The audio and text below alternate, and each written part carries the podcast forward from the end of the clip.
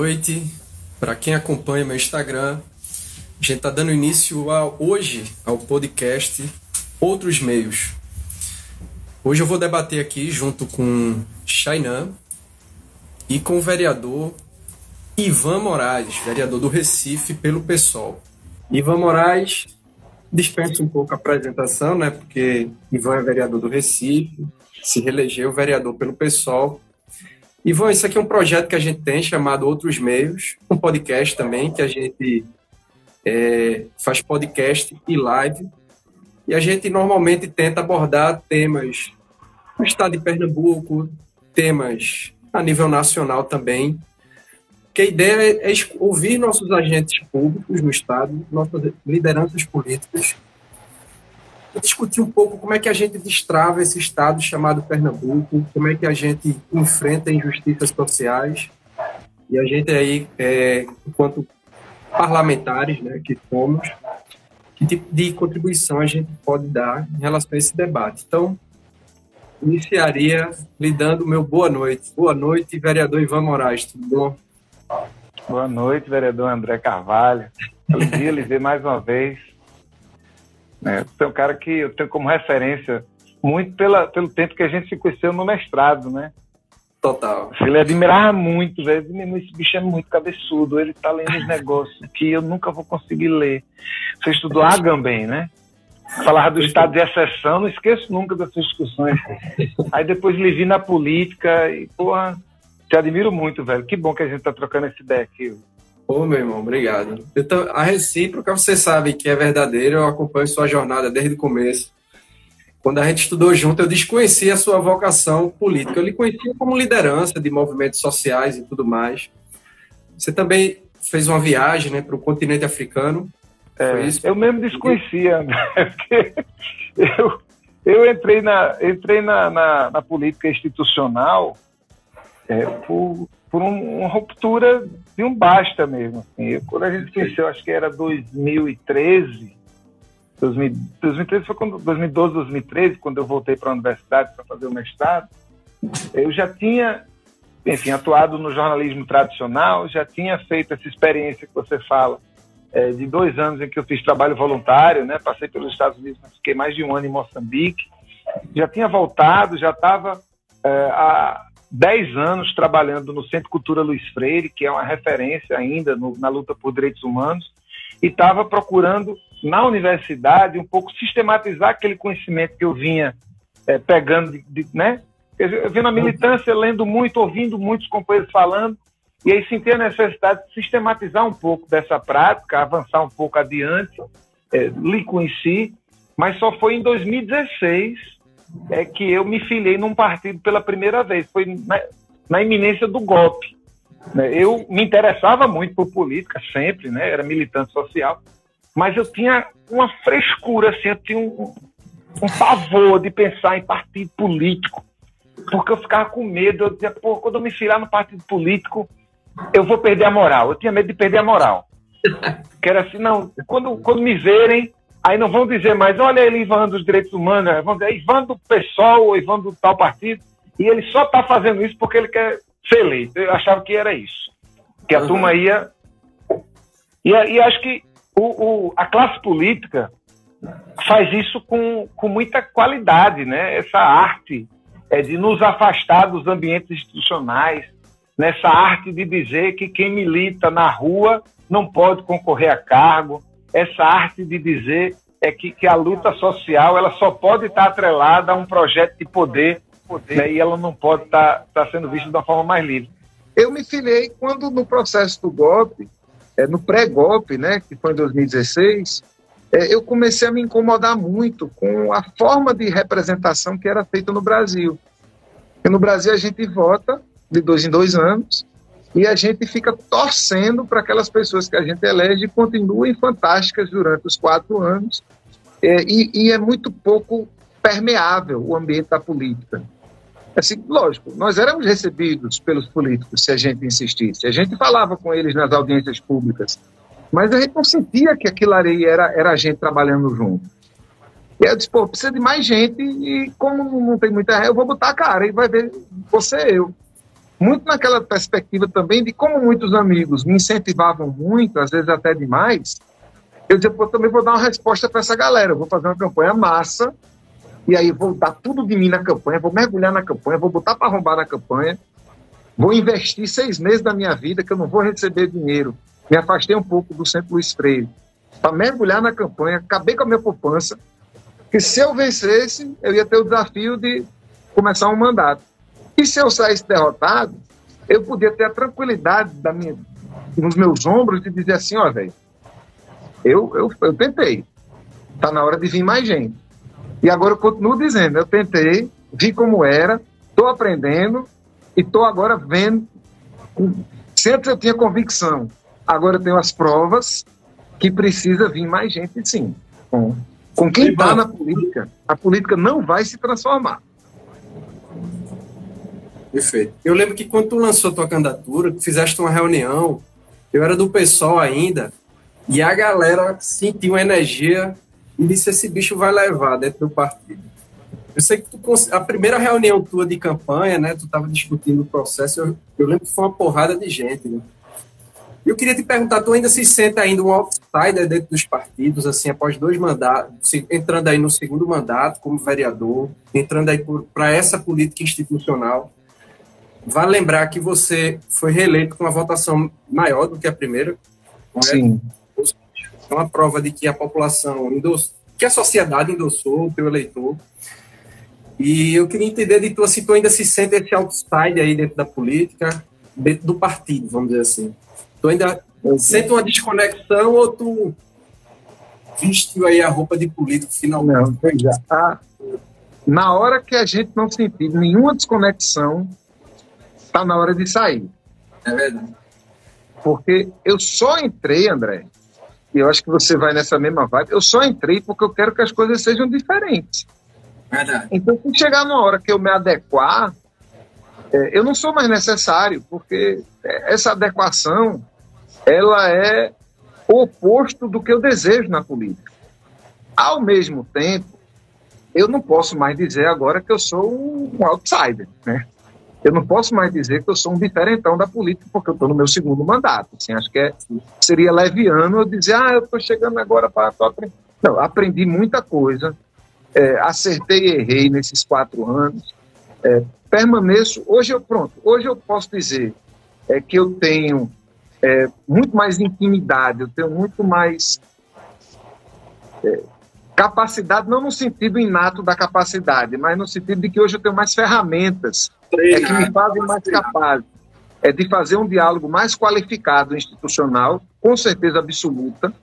Né? A forma com que eu me dirijo hoje à, à gestão pública, a forma com, com, que eu me dirijo e tenho respeito é, dos meus pares é, na Câmara Municipal, que já me conhecem, muitos deles há quatro anos e muitos delas há quatro anos, e entendem os meus limites, e entendem também as minhas capacidades, a minha, a minha é, é disposição para fazer coisas no coletivo. Então, isso é, é, é, bagagem que se ganha. Então, não tem como dizer que eu sou um outsider. Agora, é, eu ainda me, me, me entendo muito, é, na falta de uma palavra melhor, ainda muito mobral, mas entendendo, né, do jeito que a gente entende, né, mas na lógica da construção partidária. Porque eu entrei no partido é, e eu, eu digo isso na rua, estou dizendo aqui na live, isso para mim não é, não é vergonha nenhuma. Entrei no partido num momento pré-eleitoral e praticamente comecei a minha atividade partidária fazendo campanha para mim mesmo. Então, eu não entendia as diferenças políticas internas, eu não entendia as necessidades de disputa entre correntes, eu não entendia muito da visão estratégica que se dá no partido até a hora da eleição. Então, para quem vê a política de fora, é, parece que os partidos são muito mais organizados e muito mais ah, unitários internamente do que eles de fato parecem. Estou falando agora de todos os partidos, mas muito a partir da minha própria experiência dentro do pessoal e da minha experiência de diálogo com outras é, lideranças que também se inserem em partidos.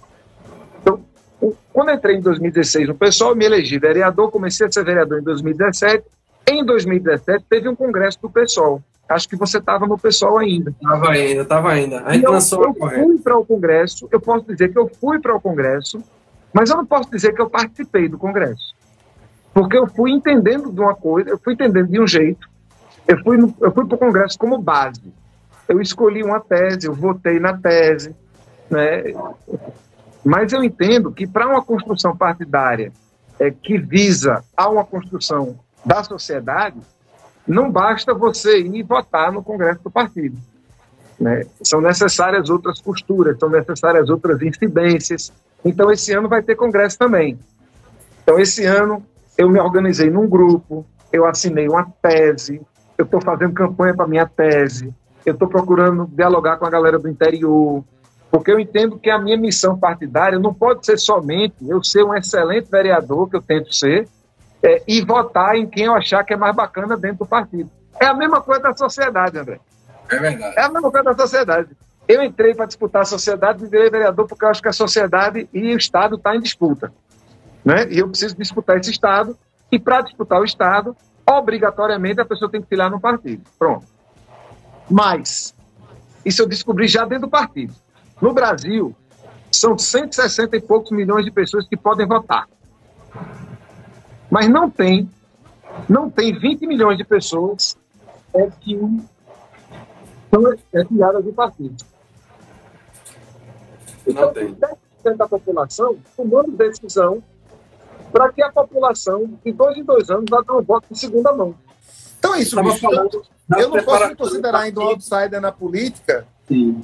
mas eu entendo que eu ainda estou engatinhando, estou aprendendo muito é, sobre como a lógica partidária funciona. Eu estou adorando aprender isso.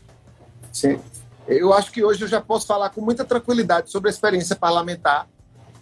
É, uhum. É, e eu espero nos próximos anos poder falar também com, com, com a mesma quantidade de assunto para falar sobre a experiência da construção partidária, que é onde eu acho que tem um nó muito grande no nosso país. Perfeito. Temos aí 35 legendas partidárias, pouquíssimos partidos, 10% da população está afiliada. Desses 10%, pouquíssima gente participa com autoridade dentro dos partidos. A maioria dos partidos são cartoriais, são pastas debaixo do braço, que são vendidos e alugados como se fossem praças de táxi. E a maioria da população, 90%, que às vezes quer comprar melancia, mas está sendo obrigada de dois em dois anos a entrar em supermercados eleitorais para escolher entre banana e laranja. Perfeito. Ivan, uma coisa que eu tenho sentido muito, tudo que tu falou aí é muito parecido com minhas experiências. A gente nunca tinha trocado ideias a respeito, mas é muito parecido com o que eu vivenciei também. Né? Eu fui cinco anos do PSOL antes de vir para o PDT.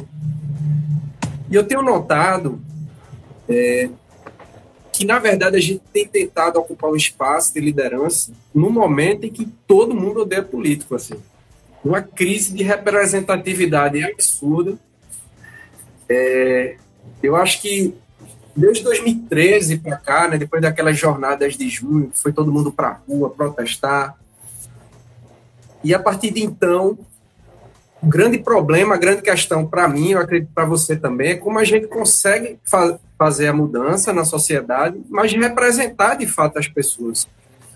Porque eu olho essas três esferas totalmente diferentes. Se a gente olhar a realidade partidária, ela é insalubre dentro dos partidos, dentro das instituições, e ali você já em posse do poder, né? Câmara, prefeitura, ela é igualmente insalubre, e você tem que lidar com essas duas urgências e ainda convencer o eleitor, a sociedade, para entender o que é que você está fazendo. De nossa parte aqui, e Chainan tem, tem feito um trabalho excelente de comunicação, ela é jornalista. De nossa parte aqui, mesmo quando a gente não avança, a gente tenta fazer a pedagogia da política, explicar como é que funciona o xadrez, as dificuldades, o que é que o vereador faz, o que, é não, o que não faz. E eu até estou achando positivo assim, o trabalho da gente, as pessoas têm reconhecido, porque eu vi pela primeira vez na história de Vitória a rádio da cidade discutir jurisprudência do STF. Vê mesmo. Jurisprudência, porque um vereador aqui, o presidente da Comissão de Justiça, deu parecer pela inconstitucionalidade de um projeto que não era inconstitucional, E aí eles começaram a declarar na rua que era inconstitucional, era inconstitucional, a gente dizendo que não, foi para a rádio, a gente teve que botar a jurisprudência ali do STF. O Chainan acompanhou um pouco.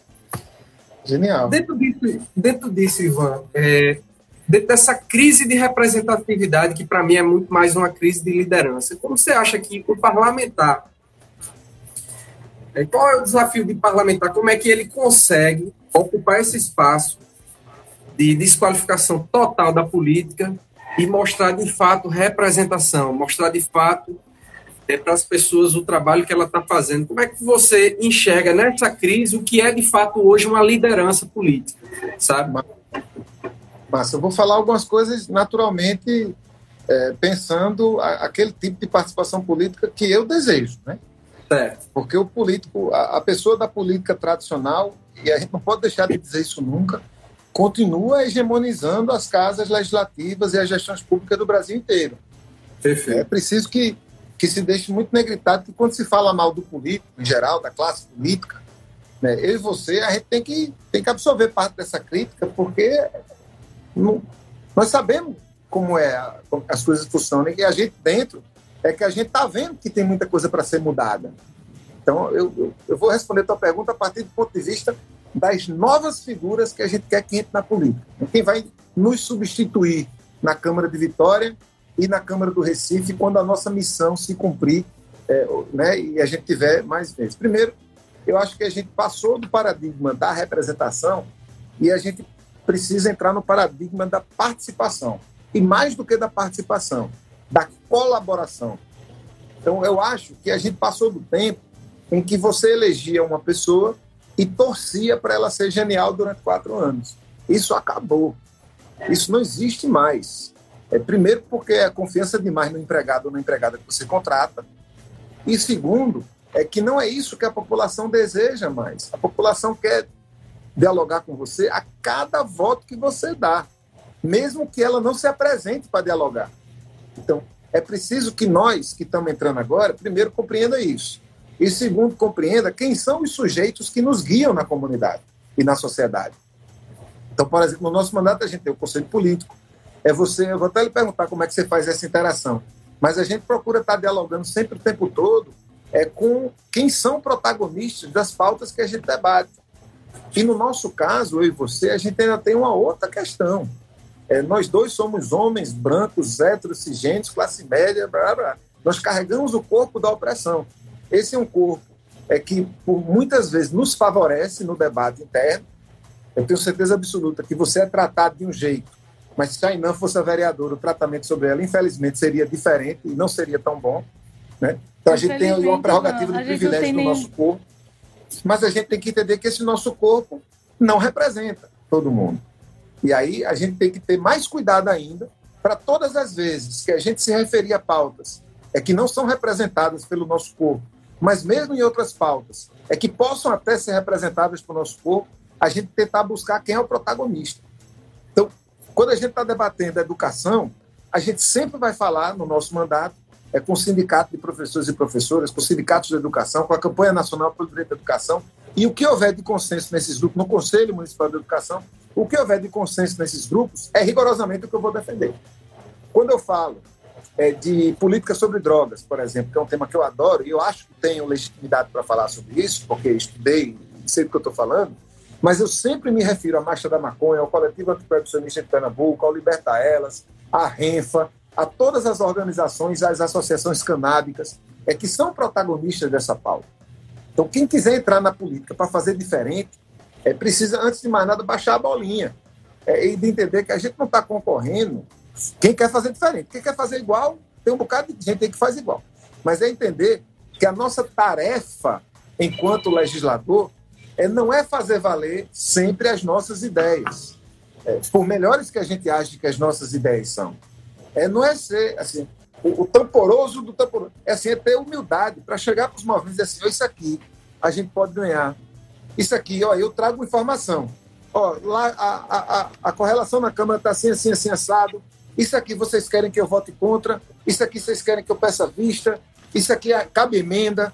Estou falando da atividade parlamentar ipsilitris, né? o trabalho legislativo. Mas no trabalho da fiscalização é a mesma coisa. E mais do que tudo, André, eu acho que a gente tem essa função, é, e que bom que eu ouvi teu relato e sei que você está na mesma vibe, os nossos mandatos, eles são também mandatos educativos. É, é, não, é, não são mandatos que se encerram neles mesmos. É, um dos componentes do mandato da gente é ensinar o povo sobre política, sobre é, o trabalho da Câmara, sobre como é que funciona o orçamento público. E é isso que você está dizendo, você vai para a rádio falar sobre jurisprudência, ou quando você provoca um comunicador a falar sobre jurisprudência, você está fazendo com que centenas, talvez milhares de pessoas de Vitória, que nunca pararam para pensar sobre isso, vão dizer, porra, então o vereador faz isso, então existe isso. Né? São informações que nem sempre são passadas. É quando eu vou nos ônibus para falar do trabalho do dia a dia. Então a gente tem a tarefa, essa é a tarefa que a história colocou na, na, no colo da gente, não foi a gente que pediu, mas a gente tem a tarefa de tirar a política do pedestal, de desmistificar a política. É, todo político não tem que ser rico, todo político não tem que ser engenheiro, não tem que ser advogado, não tem que ser filho da família que manda na cidade. Toda pessoa, todo ser humano pode e deve cumprir a missão política. Eu acredito, André, para te ouvir mais, é que todo mundo precisa entrar na política um pouquinho, que é para ninguém precisar estar na política o tempo todo. Eu acho que esse é um lema é que eu procuro levar para mim. Uma boa. Isso é já a próxima candidata a vereadora, deputada? Eu? Não, meu Deus do céu. Apenas sou colega de profissão. Se Deus quiser, eu me formo esse ano, inclusive. Ai, que complicação. Mas sim, eu queria pontuar, porque é isso que tu falou, assim, de dessa responsabilidade de se aproximar mais diretamente da comunidade, da sociedade é, é uma coisa muito forte, assim, tanto no teu mandato, eu acho que como no de André também, e eu, eu acho que um motivo muito é, forte também é porque vocês dois são comunicadores, assim. É, eu, tipo, obviamente que a vereança, assim, é, é um dos cargos que mais está em contato, assim, diário com a população, dialogando, sabendo quais são as demandas, mas eu vejo o teu trabalho de comunicação, assim, eu te acompanho, vejo de André também, mas de perto, e vejo que é realmente um trabalho de informação, assim. É um trabalho de pedagogia mesmo. E é muito interessante. E é, seria, enfim, muito, muito bom que outros mandatos de vários outros lugares também fossem assim. Que massa, Dois, dois desafios grandes, Ivan, que, que eu enfrentei um quando eu entrei na política e outro quando eu entrei no mandato. O primeiro desafio, quando eu entrei na política, vamos dizer assim, quando a gente começou a se mobilizar aqui na cidade, foi que se dizia aqui na cidade que se eu não tivesse, se a gente não tivesse 250 mil reais, não adiantava nem tentar. Já é. começou assim. É, é 100 reais por voto, né? Que a turma diz. É, 100 reais por voto, aí fazer uma conta. E aí a gente de fato a gente não acreditava, vinha com algumas ideias mais arejadas, eu era da, é, do curso de publicidade, a gente sabia que tinha um ferramental da internet que permitia a gente furar aí, porque aqui era dominado por televisão, por rádio e tal, e a internet deu uma quebrada aí nesse monopólio da comunicação e da opinião pública aqui na cidade. E aí eu tinha primeiro esse desafio, a gente conseguiu lograr ele. E um segundo medo que a gente tive era que eu pensava assim, meu amigo, no dia que a gente ganhar para vereador, a gente vai ser muito xingado. Falei, dizia assim, né? A turma vai me demoralizar dentro da política e tudo mais. Porque a sensação era, aqui em Vitória são 19 vereadores, a sociedade despolitizada, com razão aqui, porque não teve informação suficiente até para saber o, o papel que um vereador deve desempenhar. E a gente passou aí eu acho que, assim, oito anos dizendo que faz um vereador. Oito anos. Porque eu tinha muito medo que quando a gente entrasse, a turma esperasse de mim um prefeito. Então, esse foi o segundo desafio. Por mais que a gente tivesse feito um trabalho forte de pedagogia, de comunicação em, rela em relação a isso, eu não sabia de fato se quando a gente entrasse no parlamento, as pessoas iam desqualificar a gente como uma pessoa que não está fazendo nada apesar de todo o trabalho legislativo, de todo o trabalho de fiscalização e tudo mais. Eu tinha, é, diante desse desafio, é, eu começo a pensar como no lugar onde estamos, que é o da vereança, eu, eu sempre sinto assim, não adianta só a gente fazer o trabalho de fiscalização e legislar. meio que a gente tem que começar a discutir um projeto da cidade, um projeto do Estado. Assim, no fundo, a gente discutir uma direção para onde a minha cidade vai, para onde o Estado vai. Não adianta só eu reagir às agendas que vêm do Poder Executivo, da Prefeitura, do governo do Estado e etc. Então, essa sempre foi uma das minhas angústias, tanto a nível nacional quanto a nível regional. E na época foi até uma das razões, assim, uma crítica que eu tinha ao partido. Eu era mais antigo que tu um pouco no pessoal, tinha entrado antes. E era uma das críticas que eu tinha, porque a gente não tinha assim, um projeto nacional, e é por isso que eu vi, acabei é, me sentindo contemplado em outro projeto do, PDT. Mas, assim, era uma coisa que me faltava. Eu queria ver é, como é que se sente em relação a isso, por ver com clareza, assim, para onde as, cidades vão caminhar, para onde os estados vão caminhar. Tu sente uma carência desse tipo de discussão dentro dos partidos, porque eu vejo muitos partidos discutir a socialização do poder, mas não pactuar com os russos, vamos dizer assim, com a sociedade, depois que a gente está com esse poder, o que é que a gente vai fazer dele? A gente vai só discutir agendas, mas essas cidades, essa polis, esse estado vai ter direção. Como é que tu enxerga isso aí? Pô, André, rapaz, eu... porque, tá, porque veja, é exatamente isso. Quando eu me elegi, é, eu tinha uma experiência de sociedade civil. Sim. Né? Eu tinha aí, sei lá, quase 20 anos de militância com organizações da sociedade civil, Centro do Espelho, Movimento de Direitos Humanos. É, e eu percebi, isso já depois, eu, comecei a, a, juntar Lé com Cré, né? depois de, de andar num canto e no outro. Então, o que é que eu comecei a entender, ou, ou pelo menos perceber? Que na sociedade civil, e eu estou falando das. Eu só estou falando de gente boa, tá certo? Não estou aqui fazendo crítica, não. Estou falando de gente, tudo não, gente perfeito. boa. Então, na sociedade civil, é, nós discutimos muito o que nós queremos para a sociedade. Sim. Se você for para a campanha do direito à educação, eles sabem exatamente o que querem que a educação seja. Se você falar com a galera do Fórum Pernambucano de Comunicação, a galera sabe exatamente até como quer que gaste o dinheiro do governo com comunicação. Se você dialogar é, com os movimentos quilombolas, você vai ter lá uma série de demandas que foram construídas através de décadas de conversa. Só que a sociedade civil, em geral, tem muito pudor da disputa por poder. Então, as nossas organizações, via de regra, propõem muito, mas impactam pouco, porque muitas vezes se limitam a escrever cartas é, e, e posicionamentos na época eleitoral, mas evitam, até por uma questão de proteção, e é compreensível que isso aconteça, evitam ter um contato mais orgânico é, com construções é, que visam a disputa de poder, que hoje no Brasil só podem ser feitas a partir de partidos políticos. Então fica uma sociedade civil propondo muito, mas incidindo com muitas limitações.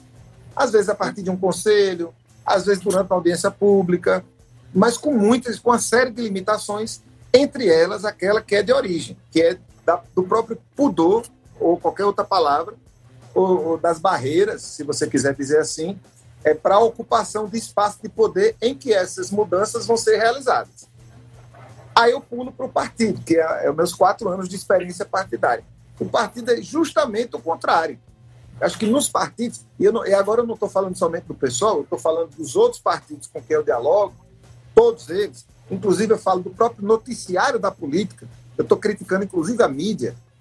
É como se os partidos só tivessem o propósito de disputar poder. Perfeito. Eu estou quase que dizendo o que você disse de outro jeito. Mas é o entendimento da minha caminhada.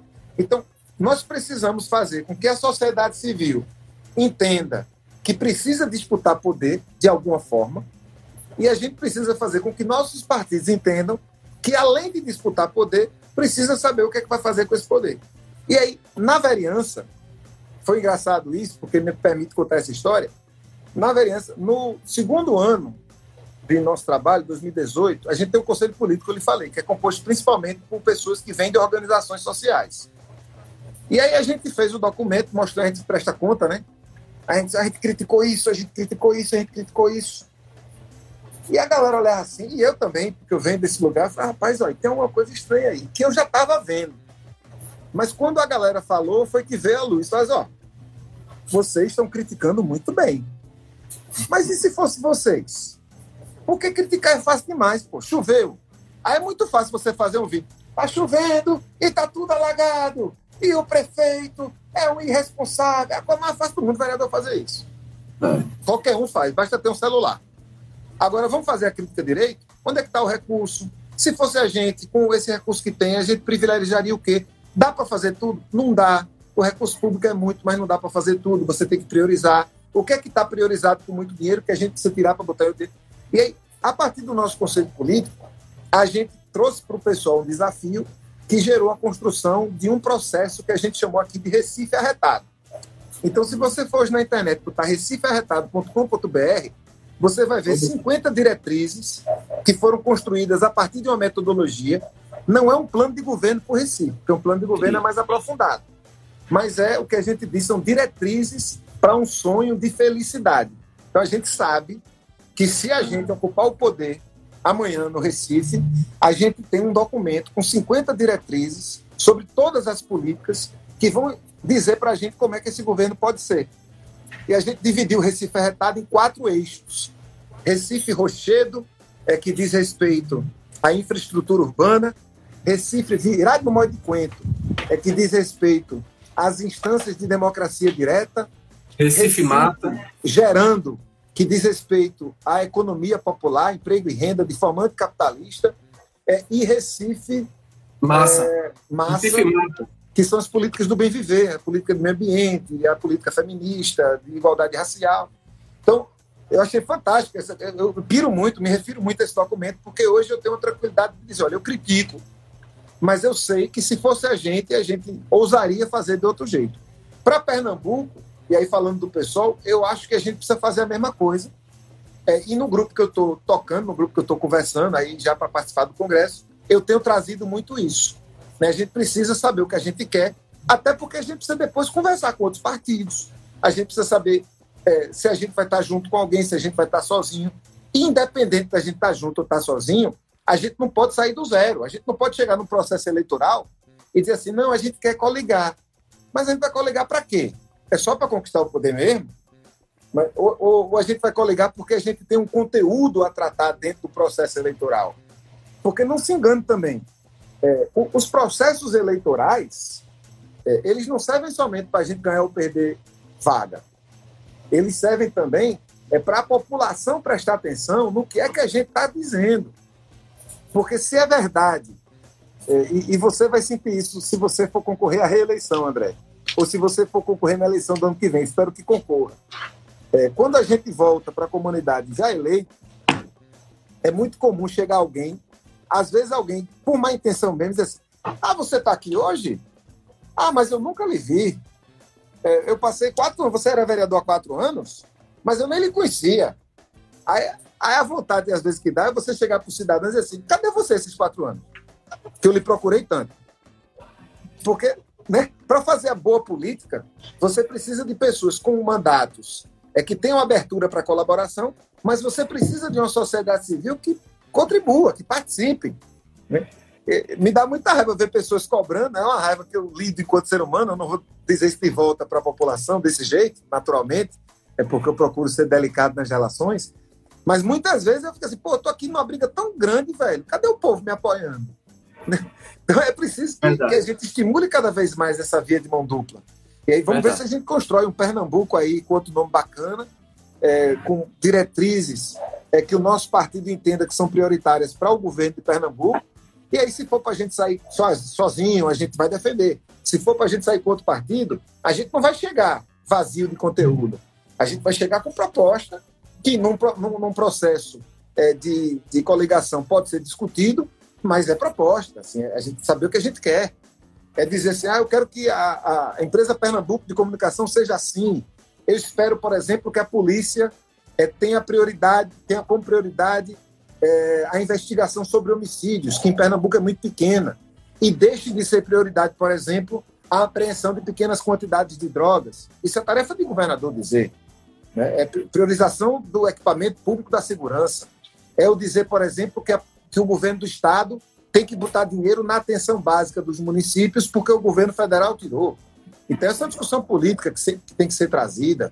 É a discussão de se a gente vai querer ter uma política de saúde que constrói hospitais para depois fazer propaganda pela quantidade de gente que foi atendida, que não tem nada mais antigo do que fazer propaganda dizendo que é bom porque muita gente foi para o hospital. Né? Eu quero um governo que faça propaganda que em determinado mês menos pessoas foram para o hospital. E qual a política de saúde que a gente vai trazer? É para despatologizar a saúde, para que as pessoas só precisem de fato sair de suas casas e buscar um equipamento de saúde se elas já estiverem doentes, mas vão fazer o possível para que elas não fiquem doentes. Porque política de saúde é fazer com que as pessoas não fiquem doentes. É, por exemplo, saber se Pernambuco é, poderia utilizar a Universidade de Pernambuco, a UPE, é também num processo de desenvolvimento do interior, por exemplo. É a gente criar, André, eu tenho falado com muita gente, eu sei que esse é um tema delicado, especialmente é, para quem está fora da capital, mas nós precisamos conversar com seriedade aqui em Pernambuco, porque o governo tem que ter um plano, um plano estadual da maconha, um programa da maconha. Porque hoje já é possível, juridicamente, é, laboratórios requererem licenças para produzir remédios que já são vendidos em farmácia por mais de dois mil reais. E Pernambuco, que tem o LAFEP, pode ser pioneiro numa política de plantação de maconha para fazer remédio e suprir não apenas o SUS, mas vender remédio para o mundo todo e ganhar dinheiro, gerar emprego e renda a partir da venda de um medicamento que todos já sabemos que nos próximos 10 anos vai ser legalizado no mundo inteiro. Porque, e não é porque os comunistas querem, não, André. É porque os donos do dinheiro, o norte do mundo, já está descriminalizando, já está legalizando. Então, a legalização da maconha é um caminho sem volta. O que tem que discutir agora é quando vai legalizar e como vai legalizar. Porque também interessa muito pouco essa legalização vir depois e dizer que só os laboratórios podem plantar. É quando tem Dona Maria, que tem seu filho autista e que precisa da planta para o menino não convulsionar 50 vezes num dia, porque tem uma doença é, grave e rara. Então, esses temas precisam ser levados ao debate eleitoral, porque enquanto eles não vão para o debate eleitoral, a maior parte da população não está prestando atenção, então não sabe o que a gente está falando. Quem vê a gente falar é quem já gosta da gente. É preciso que a gente consiga falar para quem ainda não conhece a gente.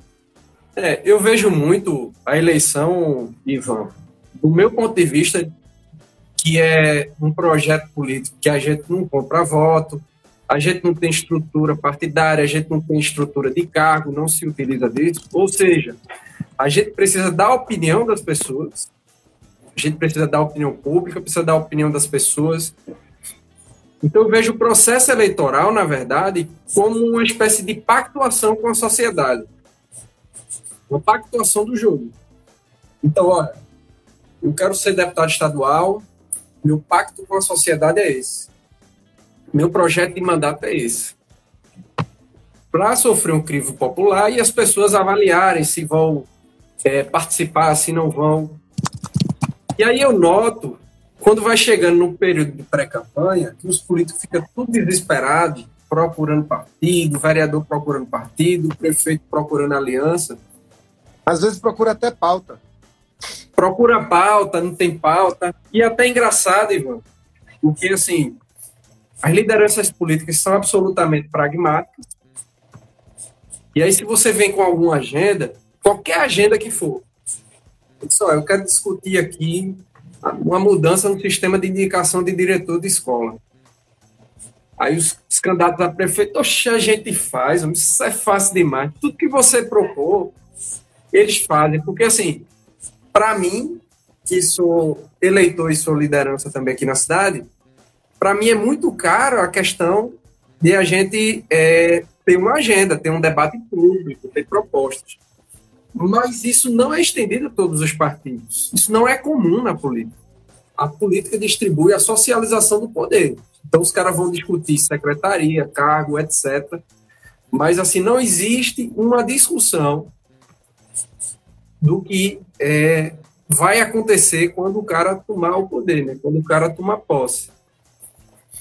Eu tenho, tenho sentido dificuldade, uma dificuldade muito grande nisso. Eu acho que o prefeito aqui ele errou, inclusive nesse sentido, porque assim ele prometeu demais. Se tu vê os vídeos dele de campanha, ele quer fazer uma reforma no, no Trepabote, parece Dubai. Ele quer fazer a Via Mangue. Ele disse que ia fazer 15 creches arretado, né? 15 creches, perfeito. Vai porque o número dele é 15. Ele propôs 15 porque é o número dele. É mesmo, do partido, né? Não, do, Parece não era do nosso partido, não, do MDB. E aí, assim, é, eu tenho tentado lutar para a gravidade e a preocupação de se mentir na campanha. Eu sei que no mundo político isso é trivial, mas para mim, como eleitor e como sociedade, isso não é trivial. Até porque, como os recursos estão ficando escassos, como você falou aí, Ivan, o, a prefeitura, o orçamento da prefeitura é um lençol curto, né? Se você cobra a cabeça, descobre os pés. Como o orçamento, os recursos estão cada vez mais escassos, a necessidade dessa pactuação com a sociedade ela está sendo cada vez mais procurada. Porque você não está conseguindo mais atender todo mundo. Você não está conseguindo, nunca, nunca se conseguiu atender todo mundo, mas isso está se tornando mais dramático.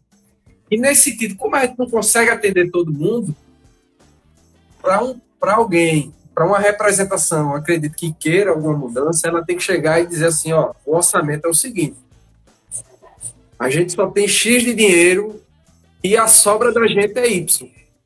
Como é que a gente vai gastar isso aqui? A gente não vai salvar a cidade. É pouco dinheiro, mas a gente vai investir aqui, aqui, aqui e justificar. Então, o que é que acontece na cidade hoje em dia? Se mete na campanha, se distribui os cargos, depois vê como é que vai fazer. Eu acho que Chay, tu estava querendo fazer alguma consideração. Tem alguma pergunta aí que o pessoal trouxe para a gente? Está olhando, acompanhando os comentários? Até agora, tem gente xingando a esquerda, tem gente dizendo isso aí, vão. Uh, para você que está xingando a esquerda. Yeah. Gente otária. Gente dando boa noite. Ai, eu perdi a paciência com gente boba, minha gente. Quer criticar, critique. Oi, Ivan. É, como, é que tem, como é que tu fez, assim, dentro do mandato, esse tipo, teu contato com a sociedade? Qual tipo de demanda que tem vindo, se apresentado? Dentro da tua estrutura de gabinete, como é que tu faz esse relacionamento com a sociedade e aí eu não estou falando somente da tua questão de, divulgação dos teus atos, mas do teu trabalho de, de ouvidoria ali, como é que isso tem é. funcionado e quais são os principais volumes de críticas e de problemas sociais que têm surgido? O primeiro é um grande impacto a gente ser eleito numa Câmara é, e, e entender que não tem como a gente trabalhar apenas algumas pautas, especialmente a gente que entra para ser minoria. Certo. Então, eu sou um comunicador, adoraria fazer um mandato numa conjuntura que me permitisse focar minhas ações sobre cultura e comunicação, por exemplo, e política sobre drogas. São três temas que são temas que eu trago comigo há muitos anos que eu gostaria de focar neles. Mas não tem como, porque a população demanda zeladoria, é, existe a reforma urbana, que é uma demanda de todo mundo, existem questões é, de infraestrutura muito graves, a questão do transporte. Então, há muitos temas, especialmente temas que estão ligados mais a questões territoriais, que são do município, é que um vereador não pode se esquivar. Então, a gente foi tentando várias formas. Né? No início, a gente fez um processo de, de montagem do gabinete em que a gente tinha é, um, um, algumas pessoas que eram incumbidas de fazer articulação e mobilização em alguns bairros. Então, essas pessoas tinham a prerrogativa e a obrigação de visitar os bairros diversas vezes por semana, é de reunir as lideranças, identificar as lideranças e encaminhar as demandas do bairro a partir dessas lideranças. Mais na frente, é, o que, é que foi acontecendo com isso? É, quanto melhor a gente trabalhava, mais bairros demandavam e mais gente a gente precisava e a gente não conseguiu mais trabalhar por território. É porque a gente não trabalha dentro daquela ótica tradicional é de, de simplesmente enviar recurso que não existe é, para lideranças comunitárias fazerem livremente suas políticas. Então, do uhum. jeito que a gente trabalhava, nós não tínhamos tamanho nem pernas suficientes para manter a articulação permanente nos bairros. E a gente começou a entender que muito das demandas que vinham, elas poderiam também ser agrupadas em temas. Entendi. Então, já no segundo mandato, já agora, é, durante o primeiro, a gente teve várias experiências. A gente teve experiência que a gente priorizava temas segmentos e territórios, era como se a gente tivesse assim, uma mandala, que era um triângulo é, de alguns territórios, de alguns temas e de alguns segmentos da sociedade, que algumas vezes se entrelaçavam. E hoje a gente tem um planejamento que eu considero o melhor que a gente conseguiu fazer até agora, é que é um planejamento e uma estrutura bem mais enxuta. É, hoje a gente tem é, a equipe dividida em comunicação, é, fiscalização junto com o legislativo e a gente tem o resto da articulação, sabendo que todo mundo precisa articular. E a gente tem cinco prioridades temáticas para esse ano. É, uma é saúde e política sobre drogas, outra é assistência, trabalho e renda, as primeiras muito demandadas pela, pela pandemia, outra direito à cultura, direito à comunicação e a quinta política urbana, que é onde entra tudo, tanto de controle urbano, quanto de mobilidade, quanto de zeladoria. E a partir dessas demandas, é, nós nos comunicamos com cerca de 80 organizações sociais é, que atuam no Recife de forma permanente, além das organizações que nos demandam a partir de pautas específicas. E aí, dentro dessas demandas, e a partir do nosso planejamento, a gente encaminha é, dentro do poder público aquilo que chega. Além disso, a gente continua tendo um conselho político. O conselho político procura se reunir pelo menos duas ou três vezes por ano, no mínimo duas vezes por ano. É, o conselho, algumas vezes, sugere ações, outras vezes avalia ações, é, e a gente procura estar sempre antenado com o que está na rua. Eu acho que a gente nunca pode perder de vista, independente da pauta que a gente vai tratar, é a intenção de fazer com que cada vez mais as discussões dentro da Câmara alcancem a rua e cada vez mais a rua, a conversa da rua, alcance a Câmara.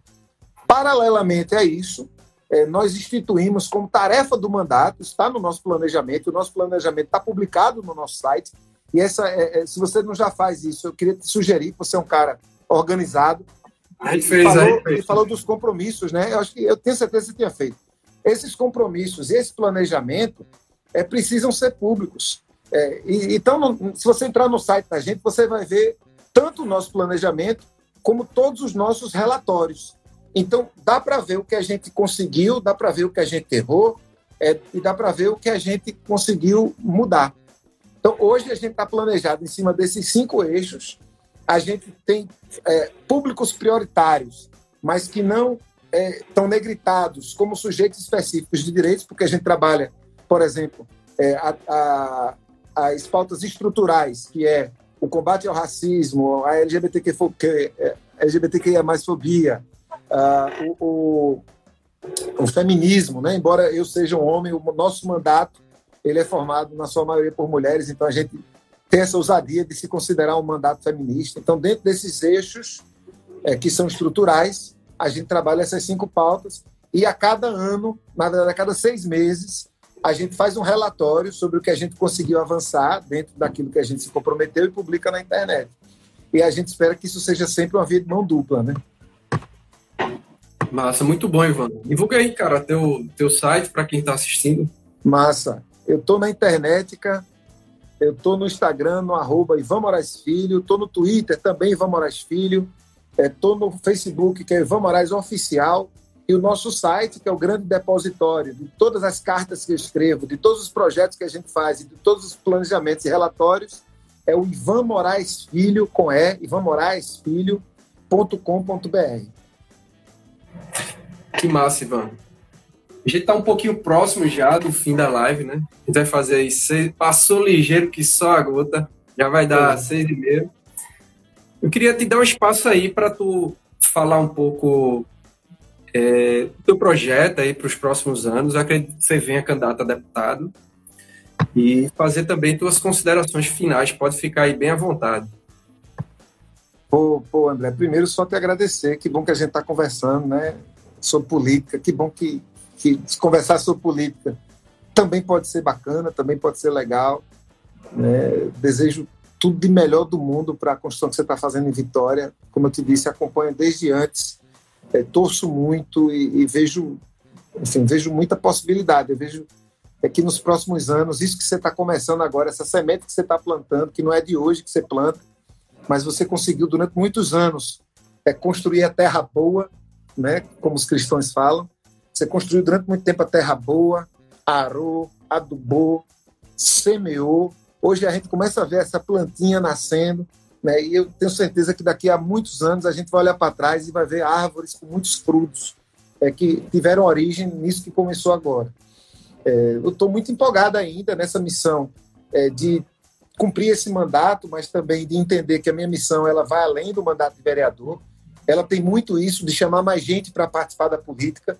É, eu estou trazendo para o nosso partido cada vez mais a, a notícia que, que a gente vai precisar se esforçar para construir uma chapa para o ano que vem. É, nós vamos precisar de 100 pessoas, é tanto para comprar a chapa majoritária, sozinhos ou em coligação, é, quanto para montar uma chapa para concorrer à Assembleia Legislativa e ao Congresso Nacional. É, eu estou à disposição da chapa, eu não sei onde é que eu vou me colocar, mas eu devo concorrer nas eleições do próximo ano. É, não sei se majoritária, não sei se proporcional, eu estou à disposição mesmo, porque eu tenho mandato até o final de 2022, então é, eu tenho uma certa segurança que me permite estar muito à vontade é, para cumprir qualquer tarefa que, que me for dada, mas vou concorrer, porque acho que tem que concorrer, tem que mais gente concorrer. É, tenho muita esperança é, do fim do bolsonarismo no poder, embora não represente ainda o fim do bolsonarismo no Brasil. Gostaria que o fim do bolsonarismo se desse é, com uma frente de esquerda, mas se for para ser com frente ampla, que seja com frente ampla. Se for para ser com a direita, que seja com a direita, mas que não seja com Bolsonaro. E a gente tem que ter maturidade política para entender os tempos de cada uma dessas movimentações né? Onde é que a gente vai estar separado no primeiro turno e onde é que a gente vai estar junto no segundo turno? Né?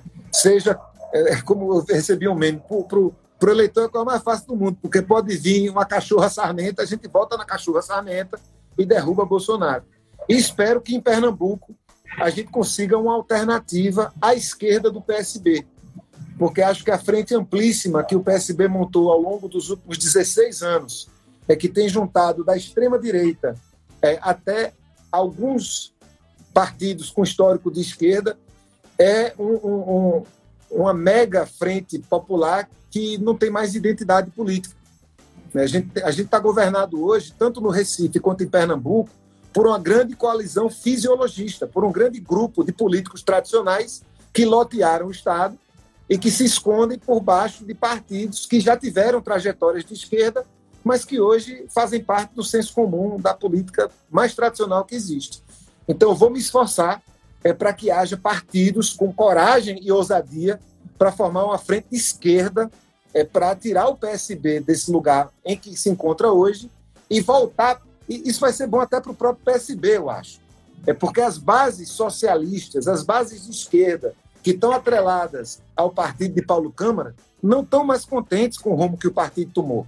E o partido não vai abrir mão dessa hegemonia se não for um outro grupo também de esquerda que demande essa atenção.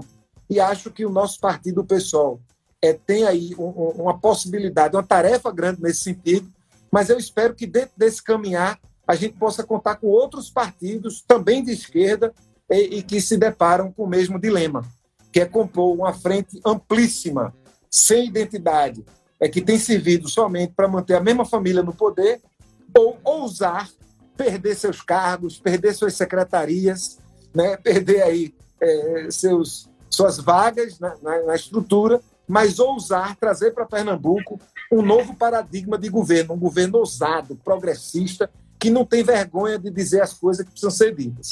Tomara que a gente consiga fazer isso junto. Eu espero que em algum momento da campanha eleitoral do ano que vem a gente possa participar de um ato de, de mãos dadas. Que massa, Ivan recíproca e verdadeira. Tem um bocado de gente aqui falando aqui para de tu aqui. Deixa eu só dar uma lida rápida. É, Lucas Fernando, ótima live. Rafaela, te lançou aí para o governo do estado. É, Everton Paz te lançou para governador também. Rafaela te lançou para prefeito. Dois caba bom. Everton Paz. pode contar com os amigos, né? Enfermeiro Jonathan Bruno, André Lins, Ariane. Enfim, uma porrada de gente aí acompanhou. Boa, Natália. Bom, Ivan, obrigado aí. Foi uma honra para mim participar com você aí. É, te admiro muito também. A gente estudou junto do mestrado. Eu vi tu como ingressar na carreira política e, assim, tenho uma admiração da poxa Até a, a própria Chainan, que a gente chamou aqui, que admira muito. Só a Ivan fez isso, fez aquilo, mostra para mim. Então, parabéns aí pelo teu trabalho. Falou. E... Valeu mesmo, valeu mesmo. Que massa. E espero que a gente troque muita ideia aí daqui para frente, né? Falou, Colocar tamo junto. Pernambuco nos trilhos. Vamos, Vamos lá. Vamos embora. Beijo Isso aí, gente. Valeu, meu velho. A gente encerra aqui o programa Outros Meios. Em breve a gente vai disponibilizar é, nas plataformas do Spotify e outros, Deezer e outros. Obrigado, boa noite. Valeu, pessoal.